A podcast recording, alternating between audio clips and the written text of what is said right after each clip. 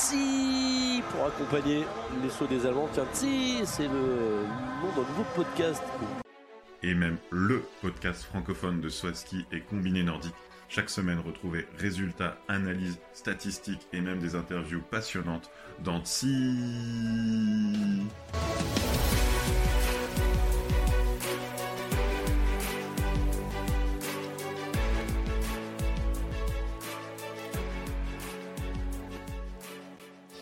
Bonsoir à tous et bienvenue pour ce nouvel épisode de TSI, le podcast francophone de Swaski et de Combiné Nordique.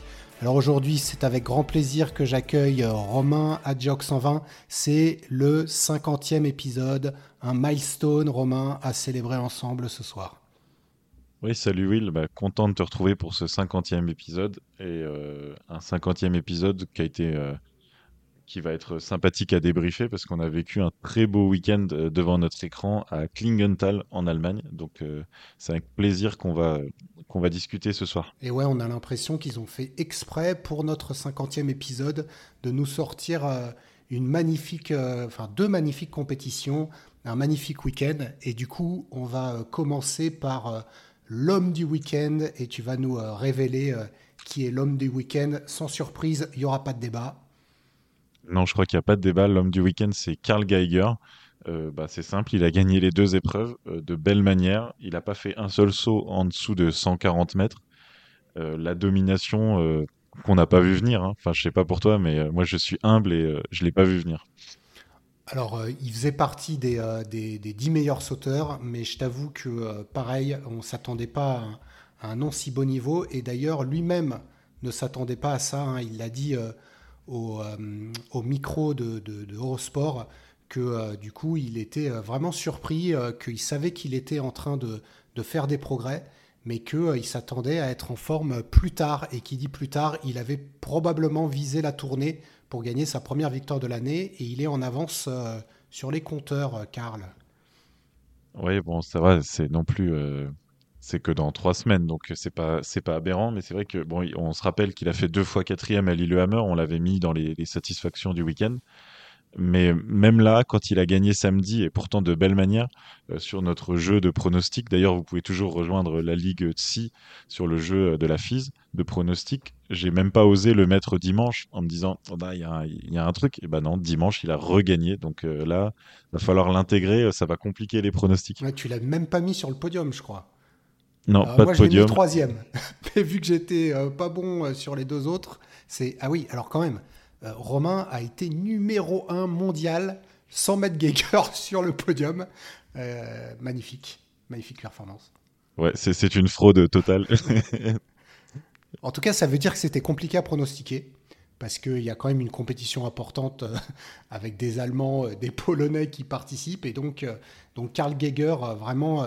et puis, c'est la première victoire allemande à Klingenthal, donc c'était quand même aussi un, honneur pour lui, en tout cas, il l'a dit, qu'il était heureux d'avoir gagné à Klingenthal, et si on veut reprendre certains de ces mots qui vont nous permettre de, de parler un peu plus de cette compétition, il a dit que c'était pas dangereux d'atterrir, et du coup, on l'a vu, ils sont tous allés euh, super, super loin. quoi. Oui, en fait, on se rend compte depuis le début de la saison, là c'est le troisième week-end, que quand il y a de la neige en hiver, on peut faire du saut à ski dans des bonnes conditions, que ça se pose pas sur de la tôle ondulée, et le jury fait un travail de jury euh, sympathique, et laisse même, euh, là j'ai noté, donc le HS 142 de Klingenthal, euh, Pius Paschke, samedi, il a été lancé une fois avec euh, 2 bits 149 mètres et une fois avec 2 bits 149,5. Et ils l'ont envoyé, quoi. Et il s'est pas, il s'est pas, il s'est pas trucidé. Donc, en fait, quand c'est de la vraie neige et pas de la neige artificielle comme on a souvent euh, en début de saison ces derniers temps, et ben, en fait, euh, ça, comme tu dis, et comme les, sauteurs le remarquent, ça se pose en douceur et ça nous permet d'avoir des sauts très longs et de se régaler. Donc, tout le monde est gagnant quand c'est l'hiver en hiver. Et euh, d'ailleurs, euh, je crois que le euh, record du tremplin a donc été égalé deux fois. le... Alors, ça faisait longtemps qu'on n'avait pas dit son nom, mais le tenant en titre était Martin Ourman. c'est bien Martin. Michel, Michel. Pardon, Michel. Alors peut-être on dit Michael parce que Kraft appelle Michael Ebuck. Donc il va falloir savoir si on dit Michael ou Michel. Mais ouais, Michel Ourman, donc qui tenait, détenait le record avec 146,5 mètres. Et donc ce record a été égalé euh, deux fois, une fois par Deschwanden et une fois juste avant c'était... Euh, plus. Wellinger. C'était Wellinger, ouais, exactement. Wellinger. Et, samedi, on a eu du 146 mètres aussi par, euh, par Geiger et par Lanichek qui nous sort un saut parfait. D'ailleurs, il a eu des 20 et c'est vrai que c'était magnifique à voir. Et c'est vrai aussi dimanche, Wellinger euh, avec son 146,5 et aussi un télémarque à graffer, c'était c'était magnifique. Je voudrais juste revenir sur ce que tu as dit au début sur le pronostic. Euh, est-ce que c'était difficile à pronostiquer samedi?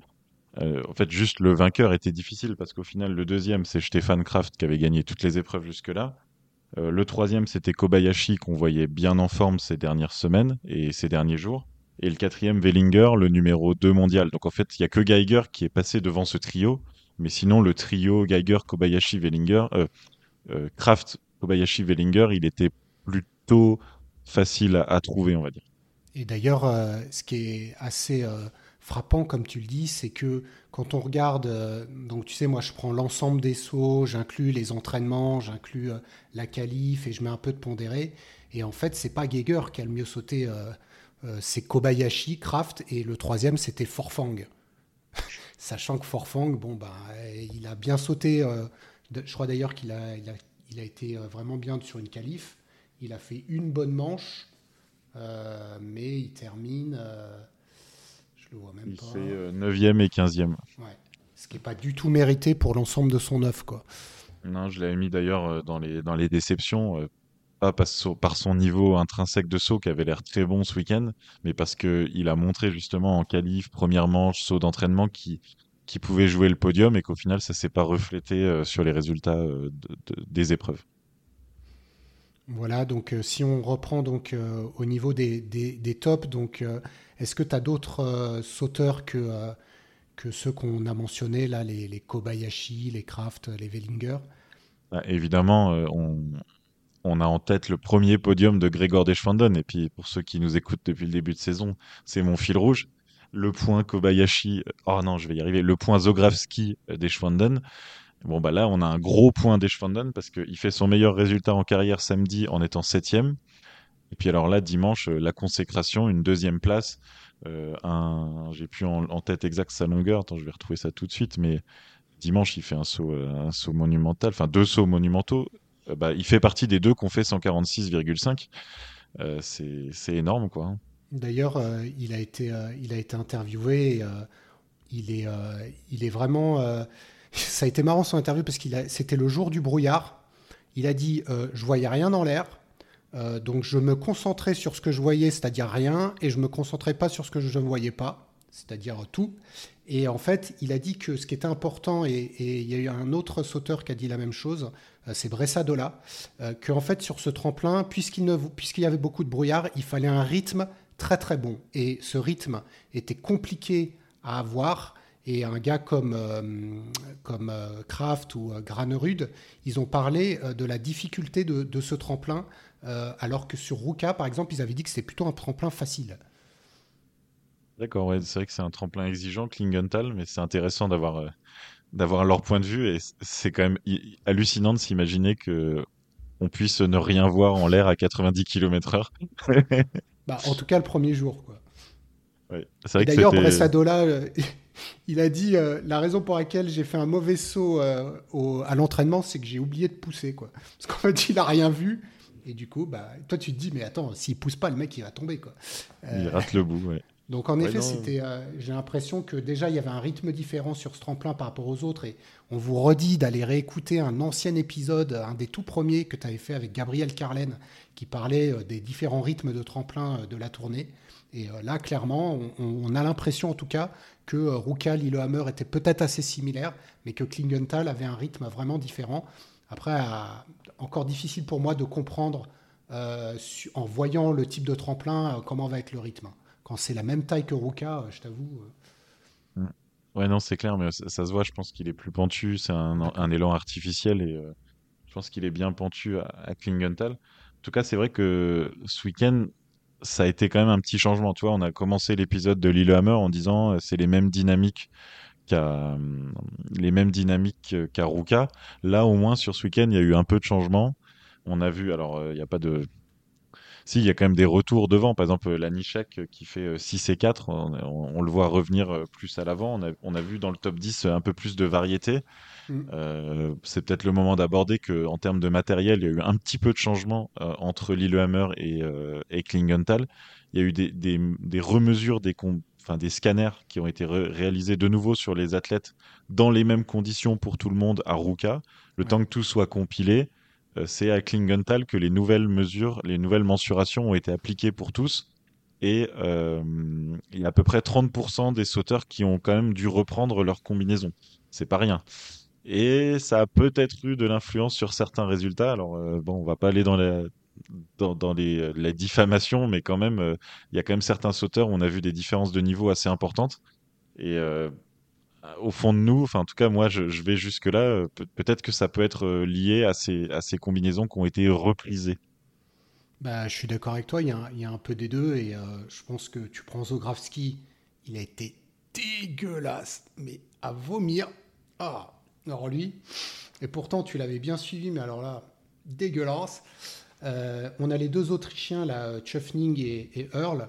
Tu as parlé d'un slipgate, et d'ailleurs sur Ian Earl, je pense que qu'il y a débat. Hein. Alors pour, pour nos auditeurs quand même, pour qu'on soit pas dans la private joke, euh, qu'est-ce qui peut influencer la différence sur un scanner où les athlètes sont nus sauf un slip?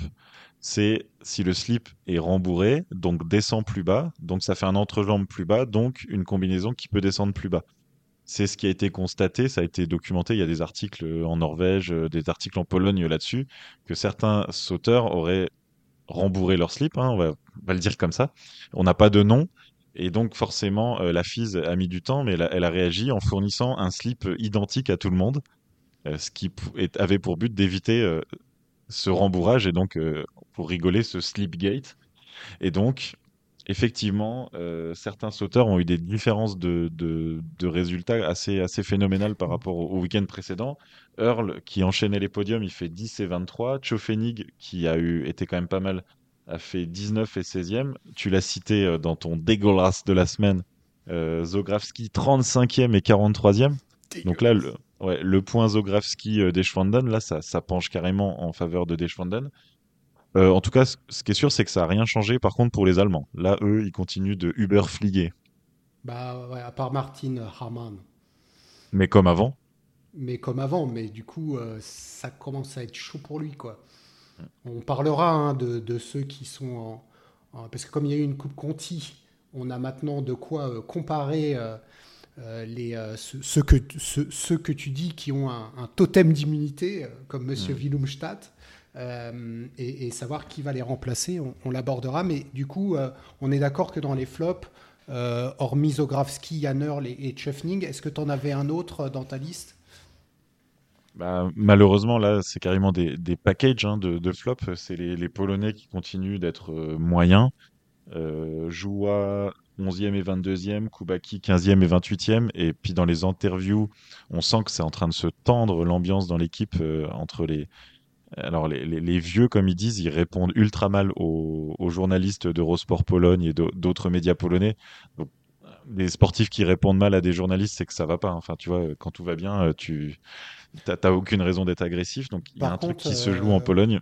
Ouais, par contre, je trouve que euh, Maciekot et euh, Andrzej Stekala ont été meilleurs que euh, Stor et Schnichtol. Ah, je suis content de voir que cette fois c'est toi qui galères. Mais t'inquiète pas, c'est moi qui dirai son résultat en COC. du coup, je pense que Maciekot, bah, ils n'ont pas mis de points, hein, faut pas non plus. Bah, Cote, il a été disqualifié une fois. Il, a, été disqualifié. Mais au niveau global, il a un meilleur niveau, sachant qu'on partait pas de très haut. Euh, Wachek, Vachek, il continue il est à la pas rue, marquer de points, donc lui il est à la rue. Donc il reste que euh, Kubaski, mais euh, ouais, comme tu as dit, c'est pas top. Et Piotr, mine de rien, il a gagné 5 places au général. C'est sympa quand même. Non, c'est ça.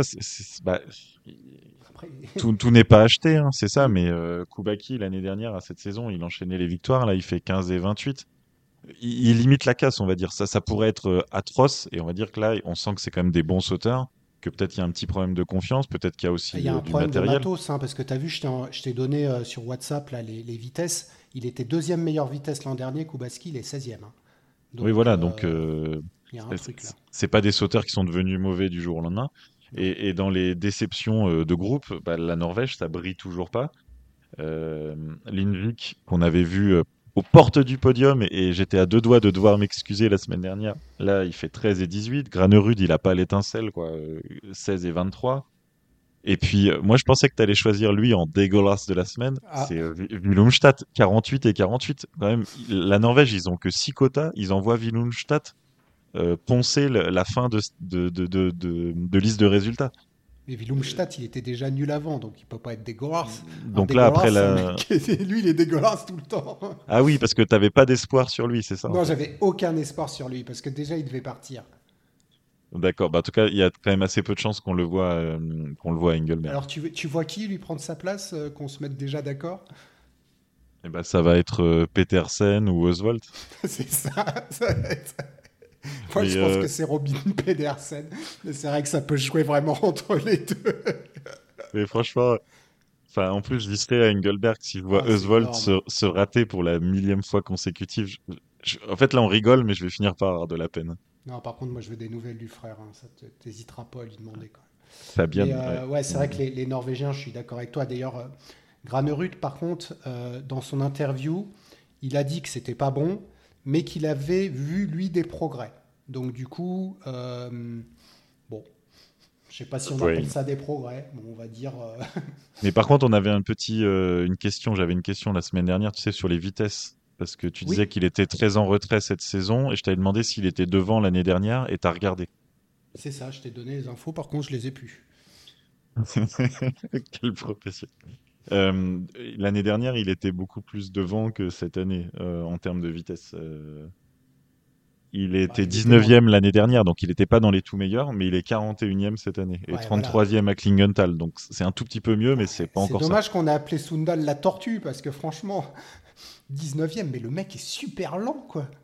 En fait, c'est un voleur de fou, ce gars. Il est Mm. méga lent. Oui, mais tu vois, je pense qu'entre 19e et 41e, c'est peut-être un demi-kilomètre heure et ça, ça fait quand même la différence. En plus, 41e, je t'ai pris que les mecs qui ont sauté euh, plusieurs fois, tu vois. Je t'ai pas pris les mecs qui ont sauté une fois. C'est-à-dire qu'il est Mm. beaucoup plus loin. Ouais. vraiment Donc, euh, donc en fait, tu, tu penses que Pologne et, euh, et Norvège, ça se joue euh, dès l'impulsion, en fait, dès la, dès la prise d'élan?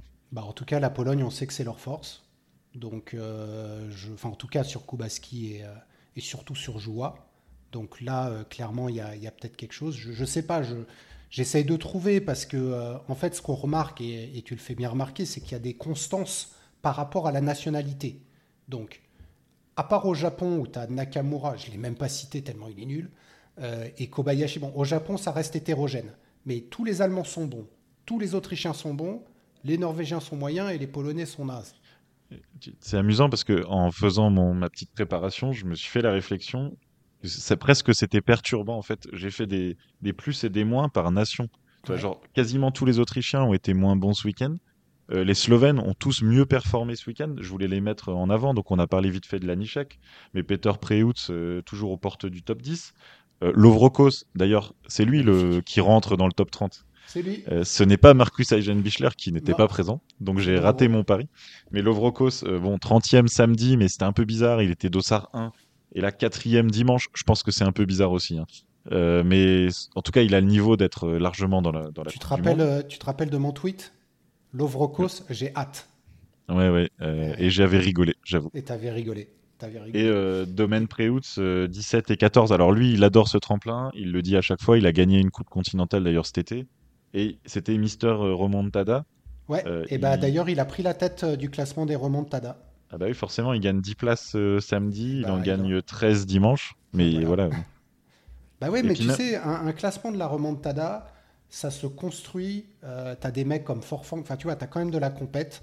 Et du coup, il faut construire sa victoire euh, petit à petit. Donc euh, là, je trouve que Domaine, euh, il se met déjà en avant. Et, euh, et ouais, moi, je le vois bien. euh, en tout cas, ça va être un gros, gros, gros concurrent pour le classement de la remontada. hein.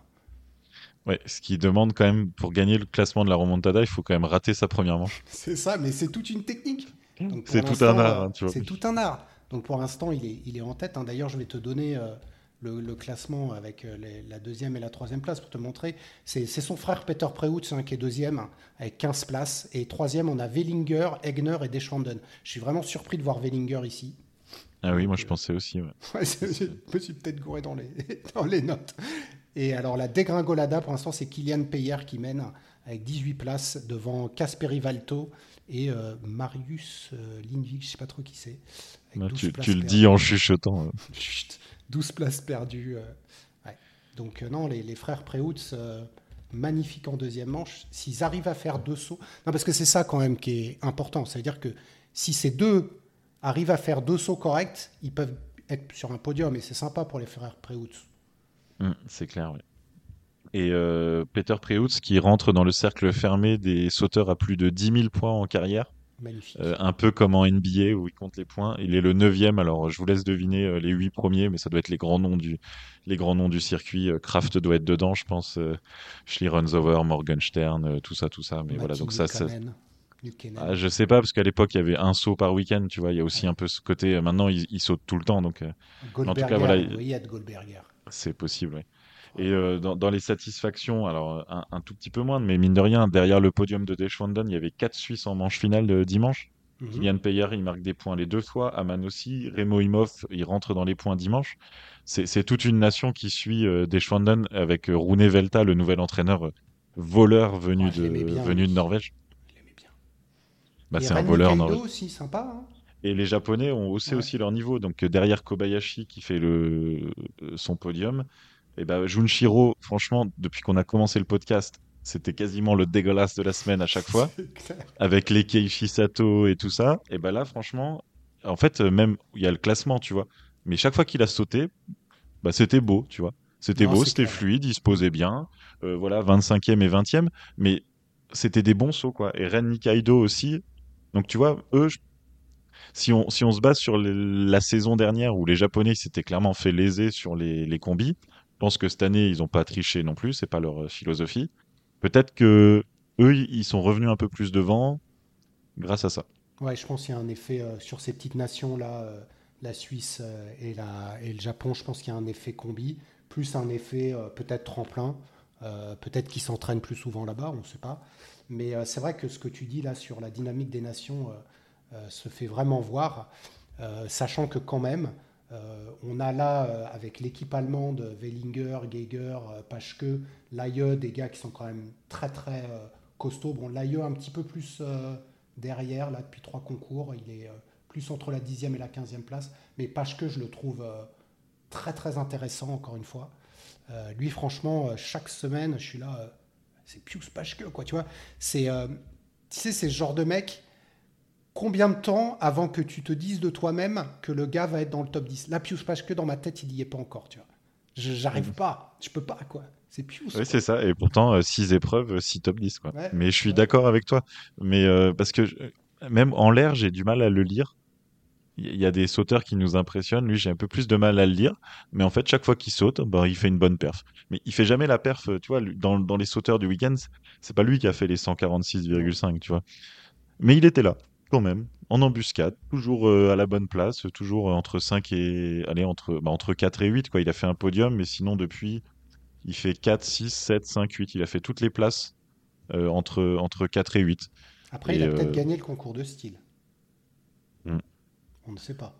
On ne sait pas, on verra. On et verra. donc, euh, oui, et d'ailleurs, bah, finalement, pour commencer les stats, alors des stats un peu plus générales avant que tu, nous, tu rentres dans les stats euh, particulières.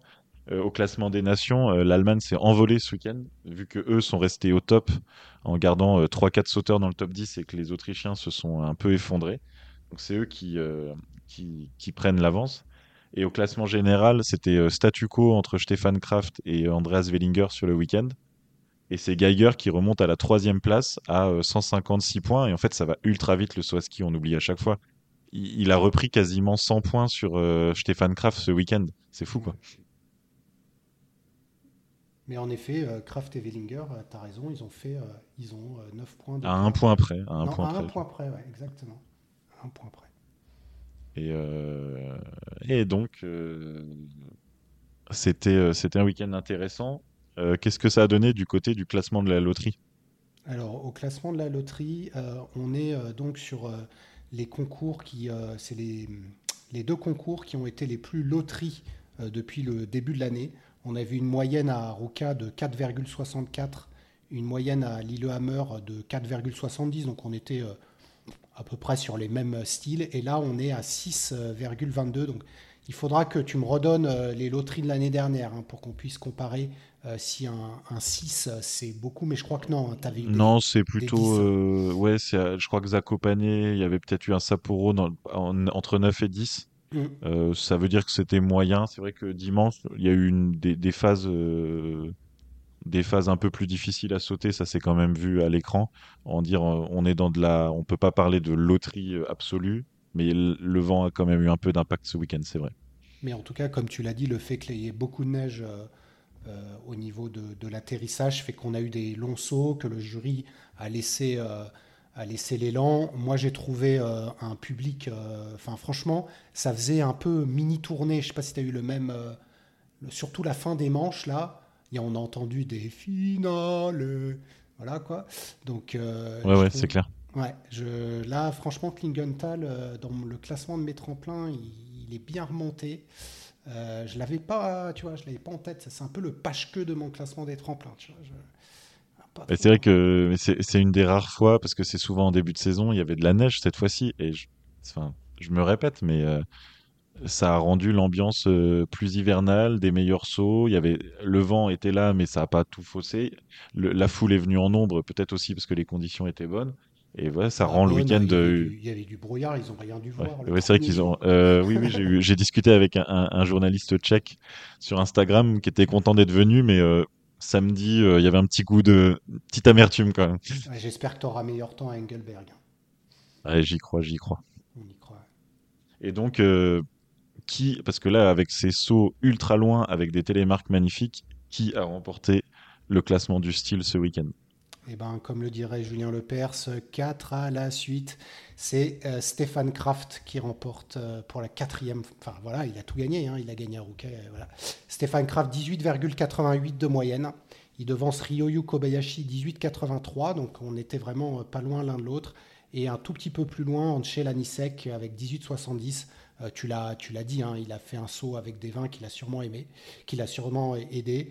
Et euh, globalement, euh, voilà, on n'a pas eu de, grosses, grosses surprises. Euh, Earl, forcément, qui avait terminé 5e à Lillehammer, fait 24e. On a David Kubaski qui rentre dans le top 10. euh, donc on voit que son style s'est amélioré. Et au classement général, du coup, Kraft avec 18,93 et devant Kobayashi 18,77 et Wellinger 18,74. Donc on retrouve là les, les meilleurs. Pius Paschke est 5e. Il a terminé 6e euh, à Klingenthal. Il avait été 5e à Lillehammer. Donc c'est vraiment, il est tout.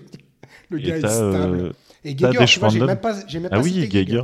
Ah oui, Geiger, ouais. Ben non, Non, c'était cinquième. pas. cinquième D'accord. Bon, ça va. Et euh, des Schwanden? Parce que là, j'ai trouvé qu'il était euh, chichement noté euh, pour les sauts qu'il a fait. Des Schwanden, 22e.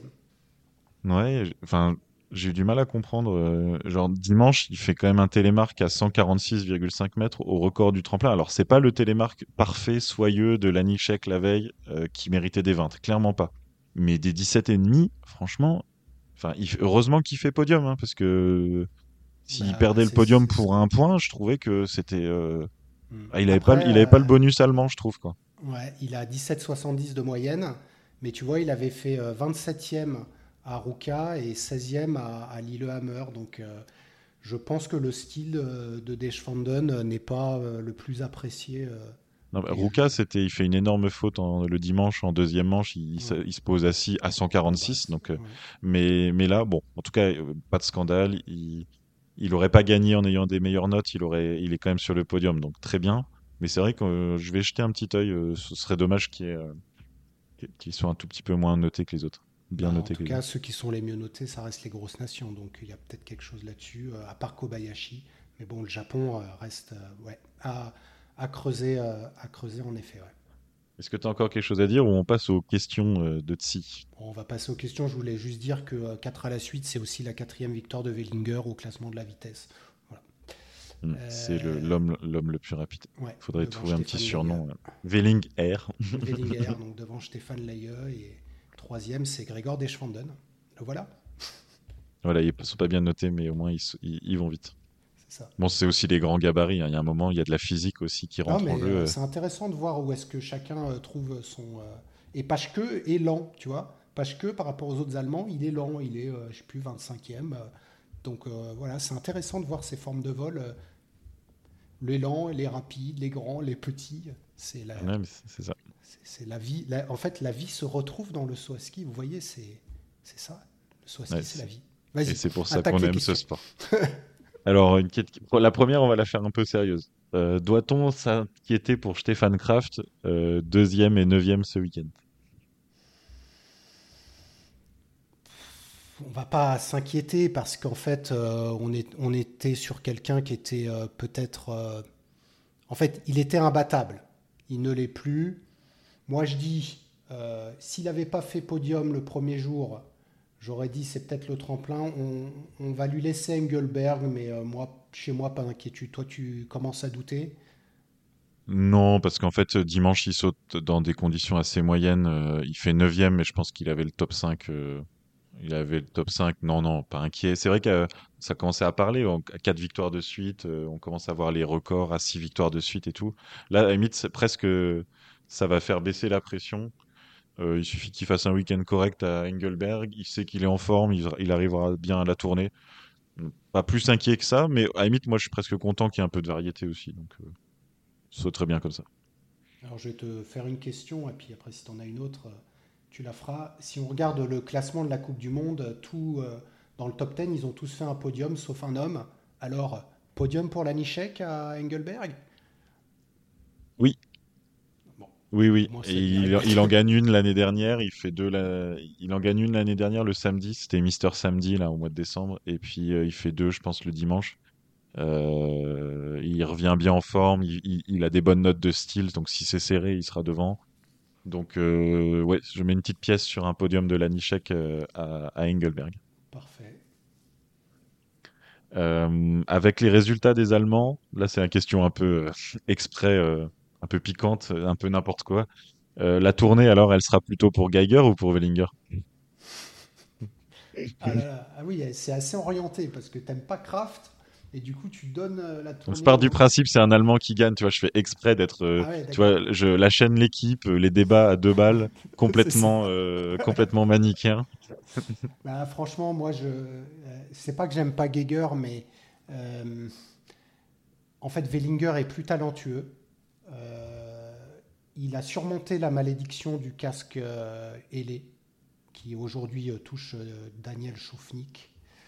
Euh, et du coup, je, je pense qu'il a la capacité sur la longueur. Il faut quand même être costaud quatre fois. Je te dis pas que Geiger peut pas gagner au Bersdorf, mais il faut être là les quatre tremplins.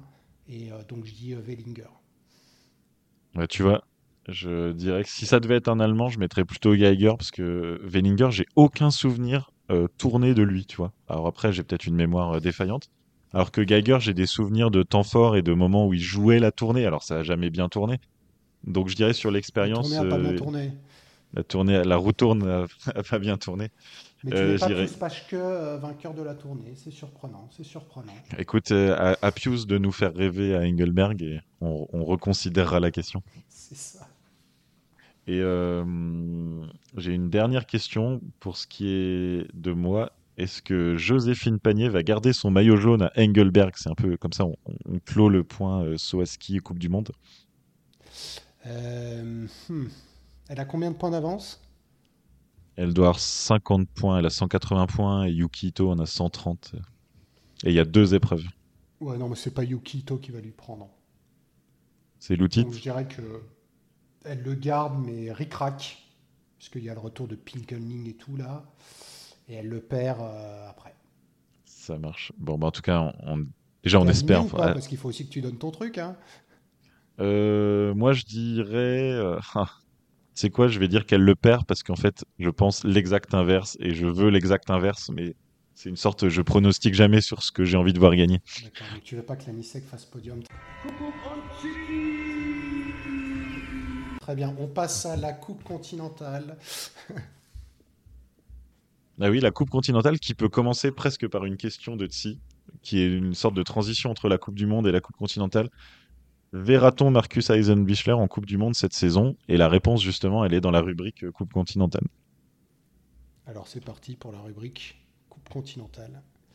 Donc la Coupe continentale qui était à Lillehammer euh, sur le grand tremplin. Euh, donc en fait euh, le tremplin qui avait été visité par la Coupe du Monde la, semaine précédente. Le petit samedi et le grand, vraiment le, même, le même format. Et ce qui a d'ailleurs permis aussi de voir pas mal de différences de, de palmarès. Donc déjà d'un point de vue factuel, samedi c'est l'allemand Luca Roth qui s'est imposé. Donc un pousseur allemand sur un petit tremplin, bah, Coupe continentale, Coupe du Monde, euh, même, même, même business. Deuxième, euh, le polonais. Là, je t'avoue, je suis un peu surpris parce que lui, je l'aurais plutôt mis dans la catégorie des voleurs. Et un bon Clemens Egner des familles en troisième position. Et puis dimanche, sur le grand tremplin, bah, c'est ce même Egner qui gagne devant euh, bah, Leitner, donc un Clemens aussi. Et euh, un Slovène, comme par hasard, Zach Mogel, troisième. Donc tu vois, des fois, il y a un peu un déterminisme des, pays quand même. Donc voilà, c'était les, sauteurs euh, qui ont été sur les podiums ce week-end.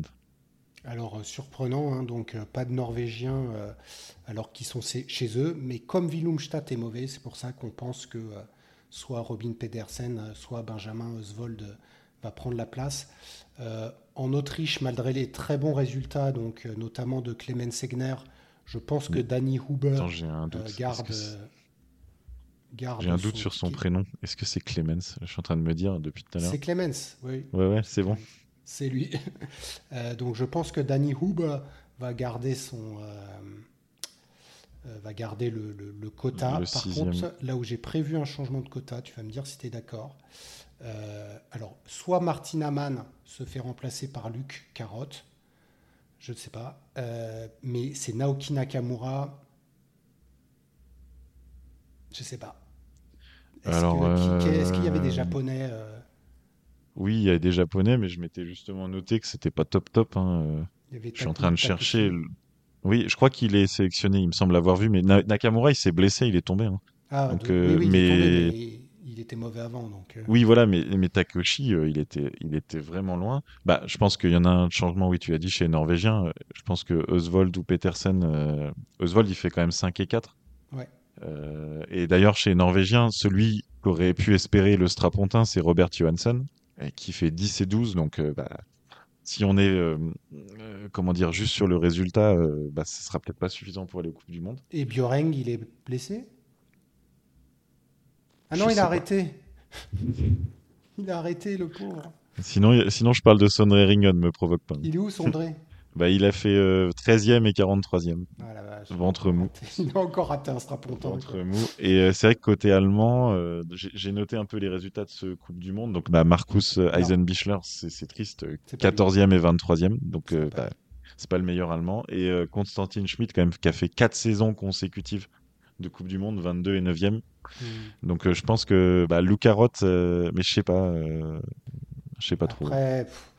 Franchement, le carotte, euh, il mériterait, mais il est ses limites avec Martin Amann parce que.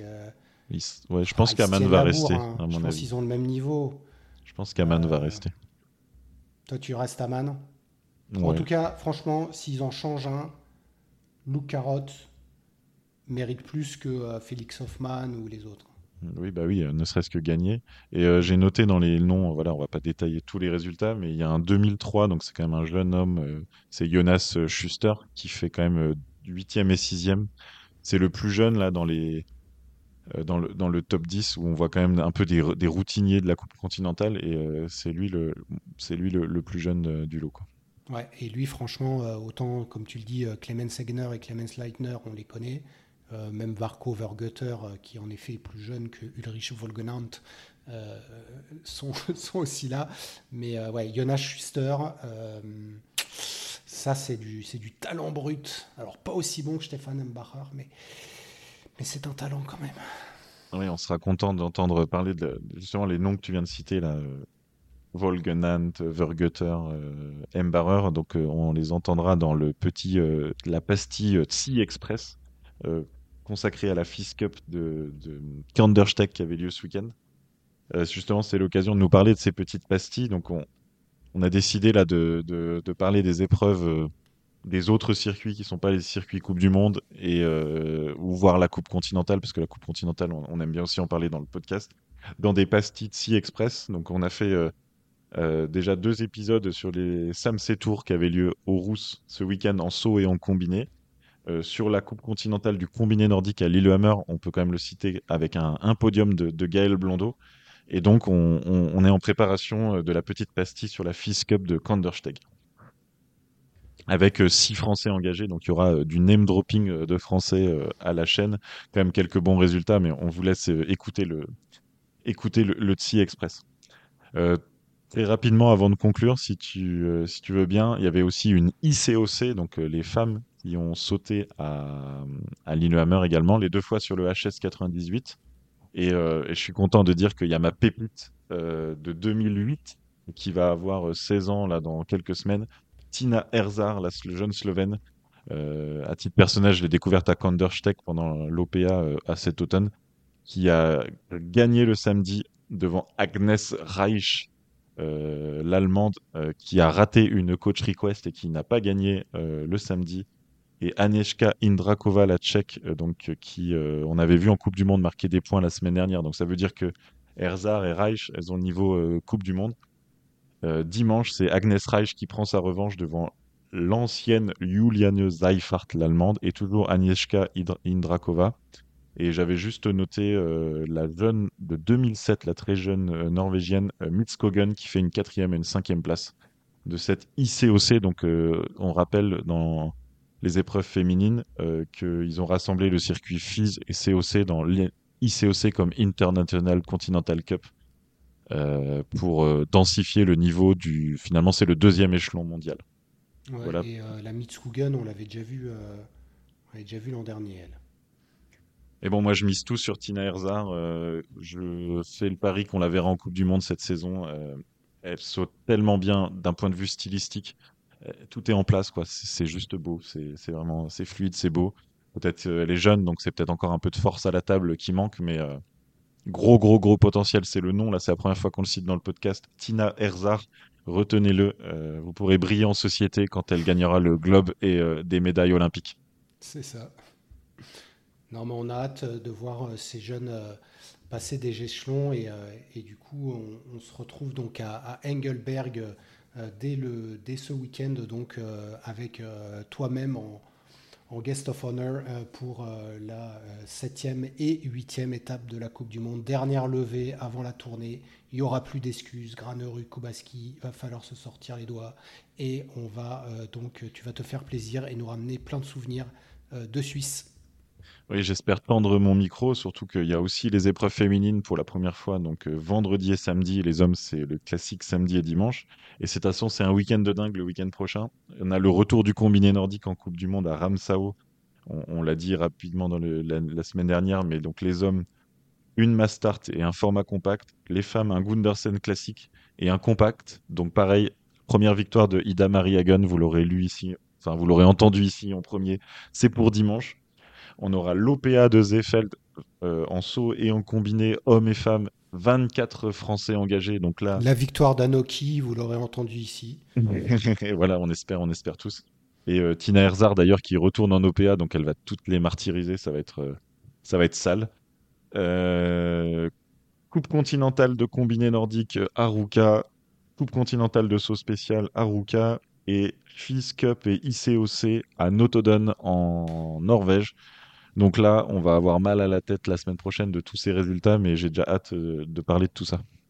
Super, bah écoute, on se retrouve et puis euh, passez une bonne semaine euh, et faites-vous plaisir avec les pastilles et puis bien sûr avec le replay de, de, ce podcast. À bientôt. À bientôt, merci Will, à bientôt, ciao.